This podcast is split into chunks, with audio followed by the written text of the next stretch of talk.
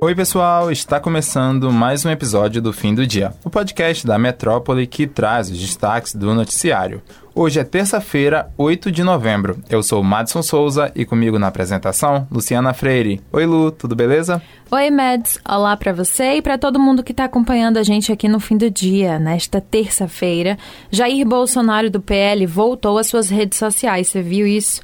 Depois de quase uma semana sem atualizações, o que inclusive foi o nosso primeiro destaque do fim do dia de segunda-feira, nesta terça ele publicou fotos do evento de lançamento de sua candidatura em 20 24 de julho. Apoiadores interpretam as mensagens como um sinal verde do presidente para que continuem as manifestações golpistas que vêm sendo realizadas em frente a quartéis do Exército em algumas cidades brasileiras. O candidato à reeleição, derrotado no segundo turno, costumava ser bastante ativo nas redes até a vitória de Lula do PT no dia 30 de outubro, quando entrou em uma espécie de jejum virtual. As fotos não são acompanhadas por nenhuma legenda. Na imagem publicada no Twitter, o presidente aparenta ar de contrariedade junto a apoiadores.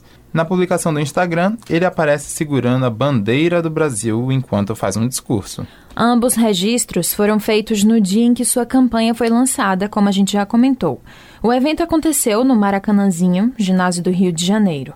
No Facebook, Bolsonaro publicou uma foto em que carrega a bandeira brasileira em frente à Praça dos Três Poderes, em Brasília. Mais cedo, o ministro das Comunicações, Fábio Faria, declarou em entrevista ao Valor Econômico que o presidente ainda está assimilando e tentando entender o que aconteceu e o que ele vai fazer nos próximos dias. Para Faria, a troca de tiros entre Roberto Jefferson e agentes da Polícia Federal, em que o ex-deputado ameaçou e jogou bombas nos policiais, foi crucial para a derrota do mandatário. De olho no presidente eleito, Luiz Inácio Lula da Silva, do PT, planeja se encontrar com o presidente do Senado, Rodrigo Pacheco, do PSD, nesta quarta-feira.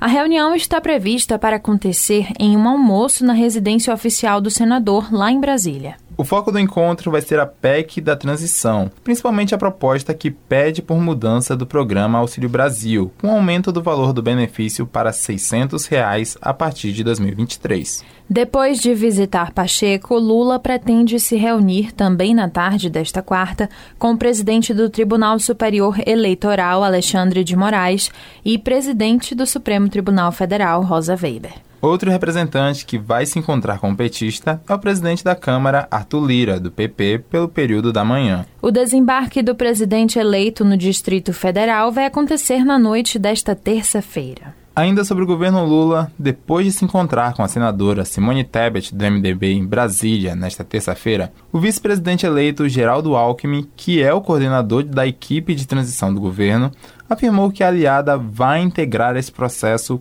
cuidando da área de desenvolvimento social. É, essa declaração de Alckmin aconteceu antes de um pronunciamento oficial por parte do MDB, de Lula e também da própria Tebet, que o acompanhava no momento em que ele falou sobre o assunto, mas permaneceu em silêncio. Tebet, inclusive, foi uma importante aliada de Lula no segundo turno. autora do recém-lançado livro O Negócio do Jair, a História Proibida do Clã Bolsonaro, a jornalista Juliana Dalpiva disse nesta terça-feira que o presidente Jair Bolsonaro do PL não segue dentro de casa os valores morais que defende publicamente. Segundo ela, há na trajetória política de Bolsonaro diversos casos suspeitos de corrupção. A jornalista explica que em seu livro conta a trajetória de investigação desses casos e mostra como Bolsonaro comandava esse esquema e utiliza de valores morais que não pratica, como Madison comentou. Juliana Dalpiva relatou ainda que, por causa do livro, recebeu ameaças do advogado da família Bolsonaro, Frederico Wassef. Dalpiva acredita ainda que, depois de deixar a presidência, as investigações contra a família Bolsonaro vão avançar. Tem um clima de perseguição hoje, sobretudo no Ministério Público Federal. Augusto Aras, que é procurador-geral da República, travou boa parte das investigações que envolvem Bolsonaro sobre qualquer coisa, fecha aspas, foi o que disse a jornalista. O livro O Negócio do Jair, a história proibida do clã Bolsonaro, é lançado pela editora Zahar com 315 páginas e custando R$ 84,90. Dalpiva conversou hoje com Mário Kertes na Rádio Metrópole. Vocês podem conferir a entrevista completa no youtube.com/portal Metro 1. O governador eleito Jerônimo Rodrigues, do PT, e o vice-governador eleito Geraldo Júnior, do MDB, fizeram nesta segunda-feira a sua primeira reunião de transição. Em seguida, o petista e o MDBista se encontraram com os presidentes dos partidos aliados. Nos encontros, Jerônimo defendeu que haja muito diálogo e renovação no novo governo, que começa em janeiro do próximo ano. Na reunião com os comandantes de legendas aliadas, estiveram presentes os presidentes do PT Bahia, Eden Valadares, do PCdoB, Davidson Magalhães, do PV, Ivanilson Gomes, do PSOL, Elze Facnet, da Rede, Yaraci Dias e do PSB Lídice da Mata, além do presidente de honra do MDB, Lúcio Vieira Lima, e de Marcos Cavalcante, representante do PSD. O vereador e professor de Direito Edivaldo Brito foi entrevistado na Metrópole nesta terça-feira, dia 8. Na conversa com Zé Eduardo, dentro do Jornal da Bahia no Ar, o jurista comentou o resultado das eleições na Bahia, que acabaram por eleger Jerônimo Rodrigues, do PT, para o governo do estado. Ele criticou a gestão de Neto durante os oito anos em que ficou à frente da Prefeitura de Salvador e disse que o povo lembra de como foi esse período marcado pelo foco nos impostos.